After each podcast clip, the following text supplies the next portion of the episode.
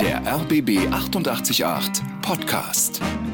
100% Promi. Hallihallo. Gestern Abend ging sie ja zu Ende, die Berlinale. Warst du da in irgendeiner Form unterwegs? Ich war auf der Berlinale, ich habe sie allerdings auch unterbrochen, also ich war jetzt nicht die ganze Zeit da. Für mich war vor allen Dingen das erste Wochenende ein bisschen im Fokus, weil da einfach viele, viele Termine anstanden. Und ähm, dann habe ich nochmal eine kleine Unterbrechung gemacht und jetzt bin ich, bin ich jetzt wieder hier. Viele Termine und vor allem auch viele Partys, eigentlich fast alle Partys an diesem ersten Wochenende. Genau, da ist, steht relativ viel an und man macht so ein bisschen Party- und Terminhopping. Ähm, und im Prinzip ist es eigentlich, ähm, auf jeder Party sieht man dann doch dieselben Leute, führt ähnliche Gespräche. Ähm, aber ja, es ist doch immer wieder schön. Fariadim hat gesagt, man muss sich irgendwann entscheiden, entweder Partys oder Filme gucken. Ich hatte am Samstag, also dem ersten Samstag, tagsüber doch ein bisschen Luft und da wollte ich mir dann eigentlich was angucken, aber da habe ich natürlich genau an dem Tag keine Tickets bekommen. Da muss ja auch schnell sein, beim nächsten Mal vielleicht. Was war so rückblickend für dich so das Tollste, alle wiederzutreffen? Ja, also ich glaube, darum geht's. Ich meine, gerade ähm, es sind ja auch mittlerweile nicht nur, nicht nur, also es sind, ja nicht nur meine Kollegen, sondern wirklich Freundschaften entstanden. Und zumal ich kein Berliner bin und auch nicht hier wohne, ähm, ist das für mich immer besonders schön, hier nach Berlin zu kommen, um dann eben die ganzen vielen Schauspielkollegen zu treffen. Ähm, ja, das ist immer sehr schön. Hm. Du bist geboren und aufgewachsen in Köln. Bist du so eine typische rheinische Frohnatur? Ja, das würde ich wahrscheinlich schon so ähm, unterschreiben. Eine Kölsche Jung. Ich bin eine Kölsche Jung, ja. absolut. Das heißt, du hast auch gerade die äh, fünf tollen Tage hinter dir. Genau, das war, ähm, ich habe, also die letzten Jahre war immer Karne oder häufig Karneval und Berlinale in einer Woche. Jetzt ging es nahtlos ineinander über. Genau, und ich habe damals immer gedacht, oh, das ist immer hier hin und her und ich will ja irgendwie auch Karneval feiern und das gehört ja dazu als echter Kölner und muss natürlich auch hier auf der Berlinale ähm, präsent sein. Und dann dachte ich, ja, das ist immer zusammen. Und jetzt war es hintereinander und ganz ehrlich, es war deutlich besser, als es zusammen war, weil so erstreckt sich das einfach alles nochmal und das ist ja, es wird ja dann doch auch ähm, ein bisschen was getrunken und so geht Ach, das dann na nahtlos ineinander über und dann lieber in einem Wisch alles irgendwie und so ist das ja ein, eine eine never-ending Story. Ja, es war das perfekte Timing eigentlich. Aschermittwoch und dann begann die genau. Berliner. Ja, es, war, es ging wirklich nahtlos ineinander über. Mhm. Aber was? ich sage immer, man muss die Feste feiern, wie sie fallen. So ist es. Et kütt wird kütt. Et kütt wird kütt. Richtig. Absolut. Deine Eltern äh, sind ja beide bekannte Journalisten, Ulrike und Alexander von der Gröben. Inwieweit hat dich dieser Medienhaushalt ähm, zu Hause tatsächlich geprägt? Also erstmal glaube ich, jetzt rückblickend, weil mir, glaube ich, nachgesagt wird, und das würde ich auch von mir selbst behaupten, dass ich relativ ähm, ja, auf dem Boden geblieben bin, äh, auf dem Teppich geblieben bin, auf dem roten. also ähm, ich mache da keinen großen Hehl drumrum um meine, ja, in Anführungsstrichen Bekanntheit. Und ähm, ich glaube, das habe ich schon auch durch meine Mutter. Also ähm, die mein Vater auch, aber vor allen Dingen meine Mutter wurde dann, ich war mit ihr einkaufen und dann wurde sie angequatscht und irgendwie nach einem Autogramm ge gebeten. Und ähm, so habe ich das irgendwie schon recht früh ja mitbekommen und sie hat auch gesagt, ja, Max, ich mache einen ganz normalen Job, ähm, es ist nichts Besonderes, aber die Leute erkennen einen und freuen sich und wollen ein Foto. Und irgendwie, ich glaube, so habe ich ähm, zum einen das äh, früh mitbekommen, dass es auch wirklich nichts allzu Besonderes ist. Und natürlich, klar, war ich auch mal im Studio und habe meine Eltern ähm, besucht im, im, bei der Arbeit und irgendwie war vielleicht dann auch Kamera jetzt nicht mehr so ganz neu und fremd für mich. Ähm, bin da halt irgendwie so reingerutscht.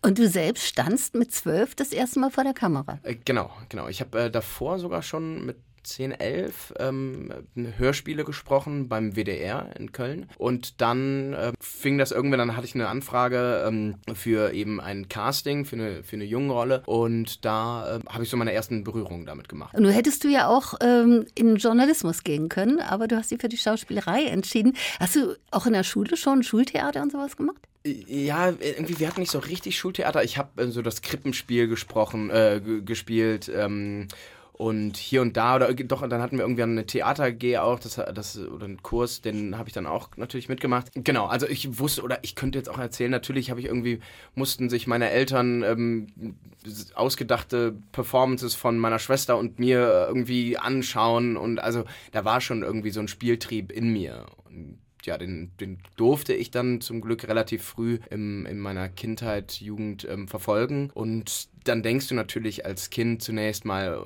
boah, ja, super, ich werde jetzt Schauspiel-Superstar. Und dann, je älter du wirst, merkst du dann aber auch, ja, das ist auch nicht immer alles nur, nicht nur alles High.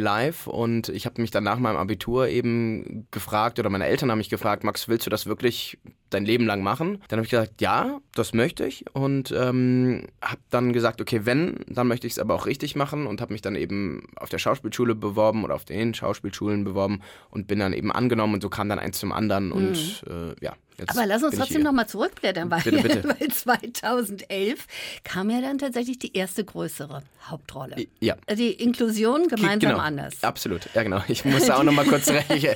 Ist jetzt auch schon wieder ein bisschen her. Äh, da hast du einen Schüler gespielt, eben mit geistiger Behinderung. Mhm. Genau. Ja, das, das war für mich ähm, ein, also ein tolles Geschenk, dass ich das, dass ich das machen durfte. Und ich habe das gar nicht als so was Besonderes gesehen. Ich habe einfach, also klar, eine Herausforderung, aber ich hatte auch damals schon, was ich auch heute immer noch sagen würde, ähm, ist das für mich der große Reiz eigentlich an, an Rollen, die ich spiele, dass sie irgendwie jetzt nicht der ganz normale Typ neben, von nebenan sind, sondern dass sie irgendwie irgendwas haben und woran ich mich dann auch irgendwie abarbeiten kann als Schauspieler. Und das hat mir damals gut gefallen und irgendwie ist mir das dann auch ganz gut gelungen. Und ich sag mal so, ähm, ich habe dann meine Arbeit anscheinend ganz gut gemacht ähm, und äh, ja. Ja, und die hast du so gut gemacht, dass du 2013 mit der Goldenen Kamera ausgezeichnet wurdest als bester Nachwuchsschauspieler. Und ich kann mich noch daran erinnern, an diese Übertragung. Du warst völlig überrascht. Wie haben die dich denn da überhaupt hingekriegt? Das war eigentlich relativ einfach, weil meine damalige Agentin, Maria Schwarz, meine Kinder- und Jugendagentin, äh, die sagte, ja, Max, ich bin da eingeladen, ich würde dich gerne als Begleitung mitnehmen. Sie hat dann irgendwie gesagt, ja, ich habe ja noch einen Gut bei, du hast ja noch einen Gut bei mir, ähm, so, ähm, wegen so einer Vorgeschichte, wie auch immer. Und ja, dann bin ich dahin. Und ähm, was dann schon ein bisschen komisch war, also ich war halt auch noch total jung und ich hatte keine Ahnung, das war, glaube ich, meine erste, ja, nicht erste, aber eine der ersten größeren Preisverleihungen. Du warst so 21, ne? Genau, und ich war, ähm, wir wurden im Adlon einquartiert und da haben die Leute irgendwie auch wahnsinnig gut mitgespielt. Ich kam mal an und dann sagen die, ach, herzlichen Glückwunsch, Herr von der Grüben, wir haben hier ein Upgrade für Sie in die Suite. Und ich so, ach, ähm, ja, danke, nett. Und dann habe ich noch meine Agentin angeboten, ja, Maria, ich bin ja nur deinetwegen hier, nimm du doch das große Zimmer. Und ähm, ja, aber sie wusste natürlich Bescheid und irgendwann habe ich dann auch gedacht, so, sag mal, ob die goldene Kamera wirklich jeden hier ans Adlon einquartiert, dem muss ja gut gehen. Ähm, naja, und dann irgendwann habe ich schon so gedacht im Zuschauerraum, aber dann, dann auch immer wieder verworfen, die Idee, ach komm, du bist ja wirklich nur Gast, jetzt, ähm, jetzt mach keinen Quatsch. Und ja, dann war ich wahnsinnig überwältigt und überrascht, ähm, als Habe Kerkeling dann auf mich zukam und ja, mir verkündete, dass ich den Nachwuchspreis gewonnen habe. Das war ja auch unglaublich inszeniert. Der stand ja, wenn ich mich recht erinnere, so auf der Bühne und dann ging der Scheinwerfer auf dich. Es, es war sogar so, es kam dann zu dieser Kategorie des Nachwuchspreises. Und dann habe ich gedacht, so, okay, jetzt werde ich es ja sehen, was, was ist. Ob ich hier wirklich äh, nur Gast bin oder doch vielleicht mehr. Immerhin schönes Zimmer dann, ne? Naja, und ähm, dann ging Habe Kerkelings Moderation. Ich saß, wenn du auf die Bühne guckst, also im Zuschauerraum ganz rechts oben und seine ähm, Moderation begann ganz links unten, also ganz weit. Und dann sagte er, ja, suchen wir doch mal hier einen Schauspieler. Da dachte ich, ja gut, damit habe ich nichts zu tun, weil wie soll der jetzt zu mir kommen? Er kam aber dann langsam, allmählich durch die Reihen zu mir, wanderte hoch und fragte immer irgendwelche Leute, sind Sie Schauspieler? Sind Sie, ah ja, Sie sind ja schon länger Schauspieler und so weiter und so fort. Und dann kam er irgendwann immer näher zu mir und ich, eben, ich wusste schon, ich bin davon ausgegangen, dass er zu mir kommt. Und so war es dann auch.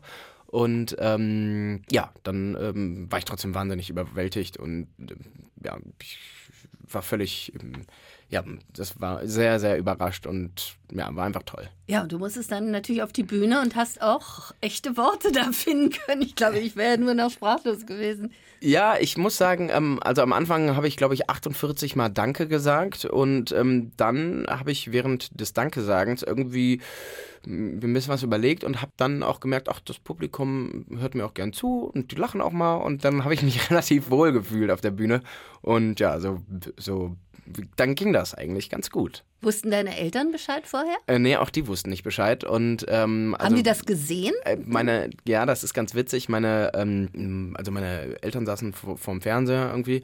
Und dann sagt mein Vater, glaube ich, oder einer von beiden sagte, komm, wir gucken, lass uns doch mal bei der goldenen Kamera reinschalten, vielleicht sehen wir ja den Max. Und dann sagt, ich weiß nicht, meine Mutter dann, ähm, ach, den Max, warum sollten die den einblenden? So, ne, so ein bisschen, der hatte, sitzt da irgendwie im Publikum. Und dann haben sie es aber doch geguckt und sind dann dran geblieben oder haben zumindest, zumindest meinen Teil gesehen und äh, ja, haben sich natürlich wahnsinnig gefreut und äh, zu Hause dann ein bisschen ähm, gefeiert. Ja, klar. Ja.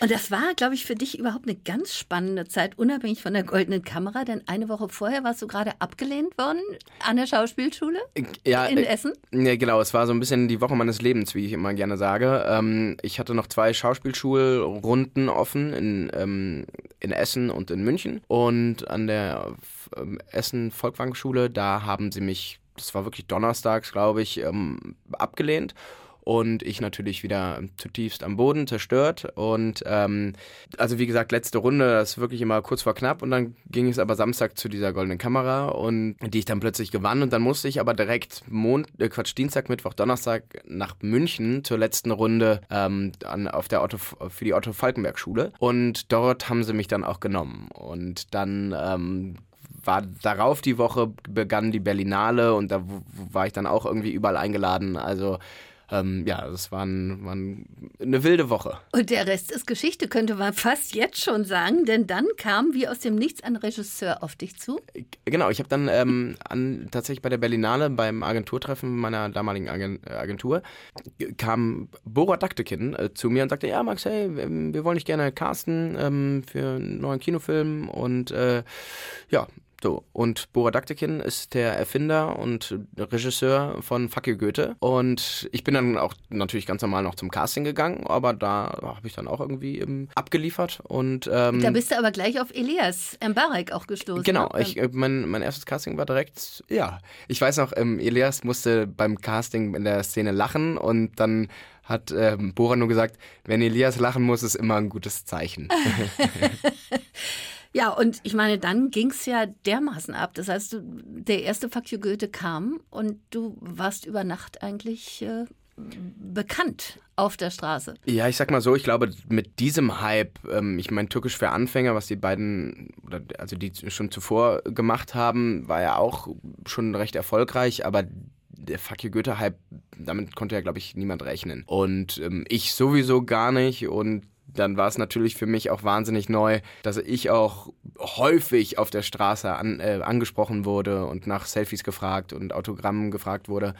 Ähm, also das war dann schon in gewisser Weise schon lebensverändernd, ja. Und dann hast du ja auch noch Bibi und Tina, das ging ja dann auch so nahtlos im Prinzip und... und, und äh, Tatsächlich war es sogar im selben Jahr. Also Fuck you Goethe und Bibi und Tina 1 waren beides 2013 und ähm, ja, so habe ich dann auch nochmal die nochmal etwas jüngeren abgegriffen und ähm, da habe ich dann viele, ähm, viele Teenie-Komödien äh, mitgemacht. Hm. Und war da vielleicht aber trotzdem mal irgendwann der Moment, wo du so ein bisschen die Tendenz hattest, abheben zu wollen? Oder warst du wirklich immer so geerdet äh, durch deine Familie, durch deine Freunde, die gesagt haben, Jung, wir trinken jetzt einen Kölsch und dann ist gut? Ja, also ich muss wirklich sagen, ich habe auch ähm, meinen Freundeskreis nie wirklich groß verändert. Das waren immer noch die Jungs und Mädels, die ich schon von vor irgendeinem großen äh, Erfolg ähm, kannte. Ich weiß nicht, ich fahre immer noch auf eine kleine Insel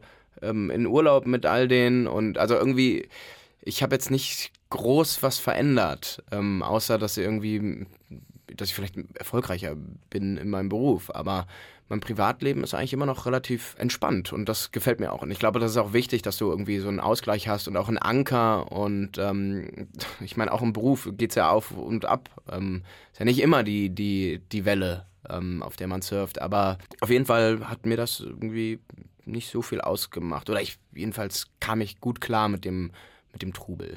Und du hast ja dann einige Zeit als Rheinländer eben in München gelebt, weil du da zur Schauspielschule gegangen mhm. bist. Wie hat sich das angefühlt für einen Rheinländer? Also ich muss sagen, als ähm, Rhein oder als Kölner fühlt man sich ja überall auch zu Hause. Ähm, und, wo, wo ähm, wir sind, ist Kölle. Äh, wo mir sind, ist Kölle. Also das ähm, geht ja schon. Und ich habe mich sehr wohl gefühlt in München. Also ich habe da auch ein paar gute Leute kennengelernt, ähm, mit denen ich immer noch in Kontakt bin, ähm, jetzt wo ich nicht mehr in München lebe. Ansonsten äh, geht es mir sehr gut in Köln. Und, und, du hattest aber in München natürlich noch ein Fest dazu. Warst du da auf der Wiesen? Ähm, ja, ich war ähm, auf der Wiesen und ich fahre auch gerne nochmal hin, wenn ich ähm, die Zeit finde. Ich meine, ich sag mal so, ich kenne das ja, also Volksfest kenne ich ja aus Köln und ähm, da verkleiden wir uns ja auch und trinken ähm, Bier. Und da machen wir das halt in, verkleiden wir uns alle gleich und trinken Bier aus größeren Gläsern. Und eine andere Hausnummer. Es ist schon was anderes, ob du Kölsch trinkst oder das Starkbier auf, auf der Wiesen. Ja, das, das, das geht auch. Das geht auch. genau. Frage der Menge. Aber die, aber die Musik ist halt deutlich besser in Köln. Das muss ich allerdings auch Absolut. sagen. Absolut. Da sind wir uns einig. Was muss denn, du hast schon so ein bisschen erzählt, aber was muss denn eine Rolle haben, dass die dich packt? Dass du sagst, die will ich unbedingt machen? Mhm. Ich glaube, für mich ist wichtig, ähm, also wie gesagt, zum einen, dass es nicht so irgendwie ganz normale Typen oder so, ja, also ich brauche irgendwie was, woran ich mich reiben kann. Vielleicht auch, dass sie ein bisschen mehrschichtig sind, ähm, dass man damit irgendwie spielen kann, dass sie nicht nur A sind, sondern auch viele Seiten haben. Und dann ist eigentlich fast alles möglich. Also es kann sowohl der Protagonist sein, es kann der Antagonist sein, also gut, böse. Da, da kommt es auch darauf an, wie ist die Rolle geschrieben, in was für einem Projekt überhaupt befindet sie sich, wer, wer arbeitet da noch mit, also da kommt ja dann relativ viel zusammen, aber ich sage immer, es gibt keine großen, es gibt keine großen und kleinen Rollen, es gibt nur gute und schlechte. Da gilt es halt dann, die guten zu finden. Und lässt du dich da beraten oder machst du das tatsächlich ganz alleine mit dir und so aus dem Bauch heraus? Nein, ich habe eine sehr gute Agentin, Andrea Lambsdorff, jetzt seit äh, sieben Jahren jetzt bald schon. Wow. Und mit der sind wir dann schon auch, oder bin ich dann auch gezielt gegen ähm, erstmal diesen ganzen Fuck you Goethe und den generellen Comedy-Hype so ein bisschen entgegengegangen. ähm, weil ich meine, ich zum Beispiel wie bei Inklusion oder auch, ähm, da habe ich ja auch eher eigentlich die Dramen gespielt und das liegt mir schon auch oder gefällt mir einfach auch sehr. Und ähm, für mich ist eigentlich das Schönste bei der Rollenauswahl, dass eben die Rollen unterschiedlich sind, weil ich finde, das ist das, was das, das Schauspiel eigentlich äh, als Beruf ausmacht. Ähm, dass du eben nicht jeden Tag dieselbe Rolle hast und äh, zum selben Arbeitgeber gehst und alles ist gleich und so fort. Ähm, und dass es da irgendwie so einen, einen Wechsel gibt und das, das macht mir Spaß. Und da haben wir dann bewusst schon ein bisschen dagegen gegangen. Ich habe auch viele Projekte abgesagt und dann lieber weniger und dafür, also lieber Qualität statt Quantität. Und den Weg sind wir jetzt auch ganz gut gegangen und ähm, ich hatte auch dann das Glück, ich meine, man kann es auch nicht immer alles beeinflussen, dass ich doch auch recht viele spannende Anfragen weiterhin bekommen habe. Und dann konnte ich so meinen Weg in nochmal neue Bahnen lenken und mich ein bisschen breiter aufstellen. Hm. Du hast irgendwo auch mal gesagt, dass es dir am liebsten ist, wenn die Rolle ganz weit weg ist von deiner eigentlichen Person. Ja, ähm, absolut. Wenn die irgendwie was hat und was ich, dann kann man sich da so voll mit, sich so voll reinfuchsen und wenn man dann da drin ist, weiß ich nicht, vielleicht sich auch körperlich verändert hat, irgendwie vom Look her anders, irgendwie sich was überlegt, wie spricht der, dann kann man sich, wenn man das gut vorbereitet hat, dann kannst du dich dann darin irgendwie so verlieren und dann hast du darin wiederum keine Grenzen. Und dann kann ich am bequemsten und am freisten irgendwie spielen. Und dann macht mir das am meisten Spaß.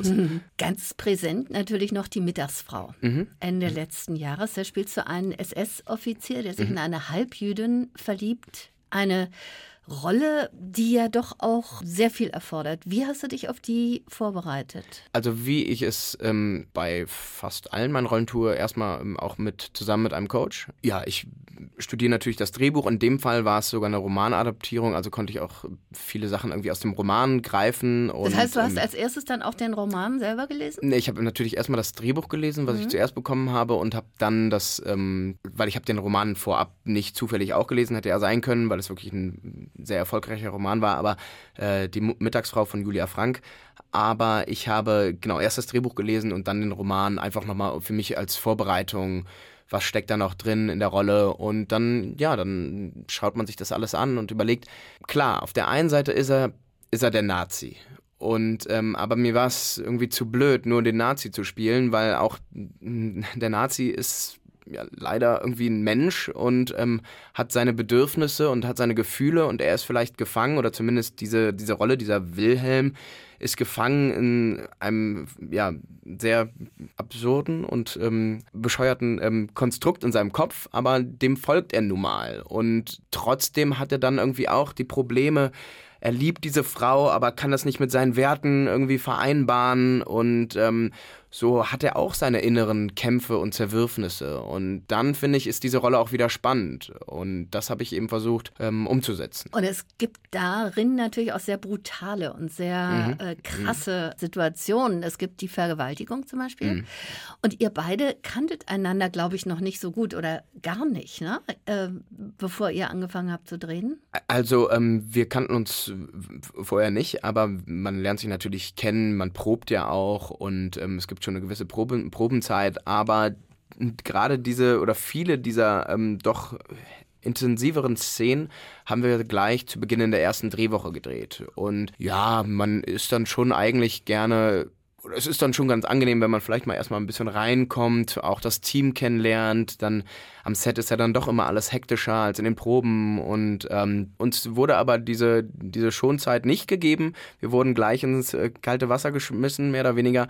Und ähm, hatten da viel, ja, viel zu spielen. Man muss dazu sagen, diese ganzen, diese Vergewaltigungsszenen oder diese harten Szenen, auch das wurde natürlich alles vorher geprobt. Und Mittlerweile gibt es auch am Set immer eine Inti einen Intimacy Coach, ähm, der das Ganze betreut, damit man auch, ja, damit alle Beteiligten irgendwie geschützt sind. Man probt das und dann guckt man, wie fest man sich an, wie macht man das und wie passen wir auf, dass wir keinem wehtun, dass keiner sich irgendwie bedrängt, belästigt fühlt. Und ähm, dann ist es, dann studiert man das eigentlich fast ein wie so ein Tanz und ja, dann ist es eigentlich eine, eine Choreografie. Und wenn man das auch fest hat, dann kann man sich wieder auch frei bewegen da drin und irgendwie frei spielen. Und ähm, auf die Emotionen auch und konzentrieren. Auch eben auf die Emotionen, auf das Spiel konzentrieren und muss jetzt nicht überlegen, ah, darf ich jetzt hier anfassen oder so, oder dann macht man das aus Versehen und klar, es kann alles mal passieren, dass er irgendwie auch mal, es geht auch mal was schief beim, beim Stunt-Dreh oder so, aber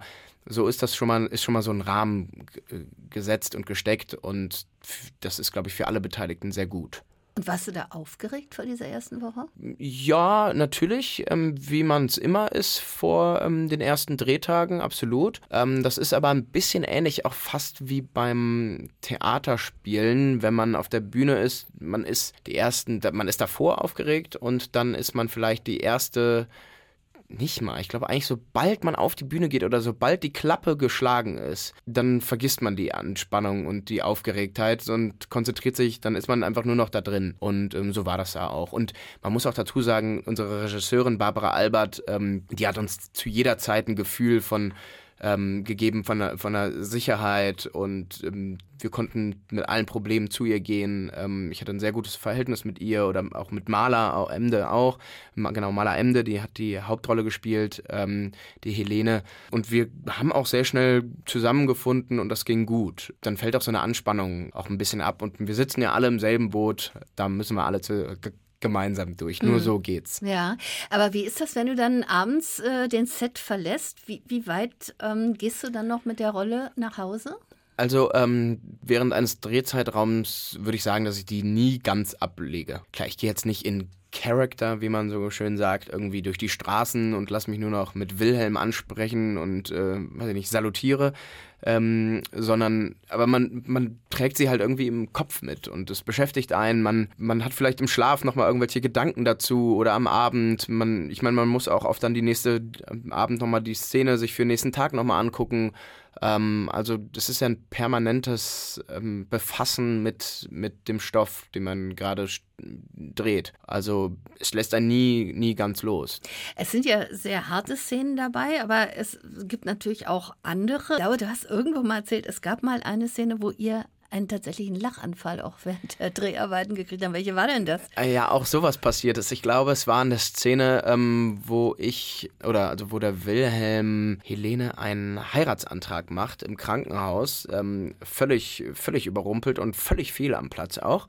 Ähm, aber der hat da, der Wilhelm hat ein, ein schlechtes Gespür für den richtigen Moment, was dieses Zwischenmenschliche angeht. Und da ist, kommt der, so ein Drehtag ist auch lang. Und ähm, dann irgendwann wird man, man spielt die ganze Zeit, also im Sinne, man macht ja die ganze Zeit da irgendwie was und dann hast du irgendwann, ich weiß noch genau, wann das war, es war kurz vor der Mittagspause, man hat Hunger, man ist müde und dann irgendwann wird man auch manchmal albern und dann hat, ich weiß gar nicht mehr, wo, es kann ja dann was ganz Kleines sein, was vielleicht aus Versehen passiert oder dann fällt einem was auf, ach guck mal, wie witzig das eigentlich gerade war oder so und so.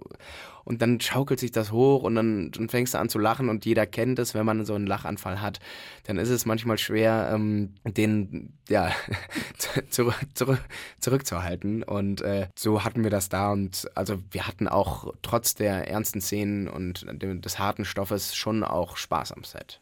Und bei diesen Lachanfällen ist ja aber das Problem, dass immer, wenn man dann zu demselben Moment wiederkommt und sich Absolut. dann in die Augen guckt, ihr müsst das, bei uns beim Radio ist ja so, wir gucken dann einfach weg, damit man das vermeidet, sich wieder anzugucken. Aber das könnt ihr ja nicht. Ihr müsst ja dann sozusagen die Szene trotzdem Aug in Aug weiterspielen. Absolut. Ja. Ich meine auch bei den, das muss ich schon auch sagen, das ist natürlich ein noch größeres Problem dann doch auch bei den, oder was ist Problem, aber ähm, Thema bei den ähm, Komödien, die ich drehe. Also was, was, haben wir für viele Takes abbrechen müssen beim Fuck you Goethe, weil es ist einfach so absurd, was wir da gerade tun. Und ähm, also mir hilft dann einfach noch mehr, also dann wieder sich wirklich zu besinnen und das als, ähm, als Rolle ernst zu nehmen. Also, dass ich sage, egal was ich mache, meine Rolle meint das ja gerade ernst und dann muss ich das auch ernst nehmen. Und so funktioniert das dann. Das ist schon, das erfordert viel Konzentration und ähm, das klappt sehr oft gut, aber auch manchmal nicht. Und dann muss man da einfach drüber und dann irgendwann ähm, merkt man, okay, der andere, ähm, es hilft auch oft, wenn der eine sich irgendwie mal merkt, okay, der eine ist jetzt ein bisschen beruhigt, dann, okay, komm, Max, dann reißt du dich jetzt aber auch zusammen. Und, mhm. und irgendwann geht's dann auch immer in der Regel. Und dann kommt die Crew, die anfängt zu lachen. Dann kommt die Crew oder irgendwer, genau, alles, alles schon passiert. Dann, dann lacht der Kameramann und verwackelt das Bild. Ja. Ähm, ja. Ach, das ist auch schön, das ist auch herrlich. Absolut. Ja, also die Mittagsfrauen, ganz großartiger Film, wer ihn noch nicht gesehen hat. Und dann, äh, das ging ja auch da, Schlag auf Schlag, Deutsches Haus. E, absolut, genau. Das kam gleich darauf. Ja, Deutsches Haus ähm, ist eine Serie bei Disney Plus, kann man auch immer noch gucken. Ähm, da geht es um die Auschwitz-Prozesse in Frankfurt Anfang der 60er Jahre. Und ich spiele dort eben kein Nazi, sondern einen jungen Anwalt auf der Gegenseite, auf der Anklägerseite. Und das war natürlich für mich auch super gut, dass ich im selben Jahr, in einem Jahr, erst den Nazi gespielt habe und dann gleich die Gegenseite. Sowas ist dann auch manchmal Glück und Zufall. Kontrastprogramm Chantal im Märchenland. Genau. Hm. Ähm, Back to the Roots nach den ganzen, ja doch eher ähm, ja, den Dramen und den etwas ähm, ernsteren Themen ähm, kehre ich jetzt wieder zum, zur Comedy zurück. Und natürlich, wie könnte es anders sein, mit einem Spin-off von Fuck you Goethe. Chantal kriegt ihren eigenen Film. Chantal reist ins Märchenland und dort trifft sie auf diverse ähm, Gestalten, die man, Figuren, die man aus den bekannten Märchen kennt, ähm, Prinzessin auf der Erbse, ich weiß es nicht, auch die Disney-Märchen, irgendwie Aladdin und dergleichen. Und, und Chantal mischt dann eben diese Märchenwelt auf. Wir wollen mit diesen gängigen Vorurteilen und Rollenverteilungen ein bisschen aufräumen. Und eben auch wieder mit Jella Hase mit, und genau, Elias Mbarek. Äh, Jella Hase ist Chantal, sie ist die absolute Hauptrolle. Gisem Emre ist dabei und ich bin auch dabei, also viele bekannte ähm, Gesichter aus von Fucky Goethe. Wann kommt es? Ähm, am 28. März. Also schon mal vormerken. Schon recht bald. Gerade wieder ein aktuelles Projekt, nämlich ein Hörbuch, Thriller, Pretty Dead Girl. Jawohl. Und damit kommst du ja für dich back to the roots, denn du hast ja mit Hörspielen angefangen. Absolut. Und äh, das ist eine ganz spannende Geschichte. Absolut. Ähm, es ist ein Hörspiel, ein Thriller. Und in diesem Thriller geht es darum, dass ein Mädchen namens Cosma umgebracht wird und oder oder stirbt, sagen wir so. Und ähm, dann ist erstmal nicht ganz klar, was ist passiert.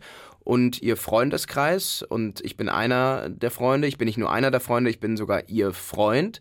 Also ihr fester Freund. Ja, wir, wir rätseln dann natürlich, was ist da passiert. Ich bin natürlich, oder meine Rolle ist natürlich erstmal wahnsinnig aufgelöst und äh, am Boden zerstört. Und dann fangen sowohl natürlich die, auf der einen Seite die Polizei, aber dann auch ähm, die, der Freundeskreis irgendwie an zu recherchieren, was ist passiert. Und je mehr wir graben, in, in Cosmas Leben merken wir immer mehr, dass, dass sich immer neue Geheimnisse lüften und das öffnet dann auch so ein bisschen eine Kluft zwischen in, in dieser Freundesklicke und man verdächtigt, jeder verdächtigt sich gegenseitig und dieser, dieser Thriller, dieses, dieses Hörspiel ist wahnsinnig spannend, weil es unglaublich viele wirklich sehr gute Twists hat, die auch wahnsinnig nachvollziehbar sind. Und deshalb bleibt man, ich hab's mir schon, ich durfte schon reinhören, ich bin wirklich wahnsinnig dran geblieben und es ist wahnsinnig gut produziert, toll besetzt mit Wotan Wilke Möhring, Bettina Zimmermann. Ähm, so ähm, ist es wirklich ein echt spannendes und tolles Hörspiel. Und auch die Machart ist toll, denn es ist ja, ja. Ähm, also es gibt ganz viele Rückblenden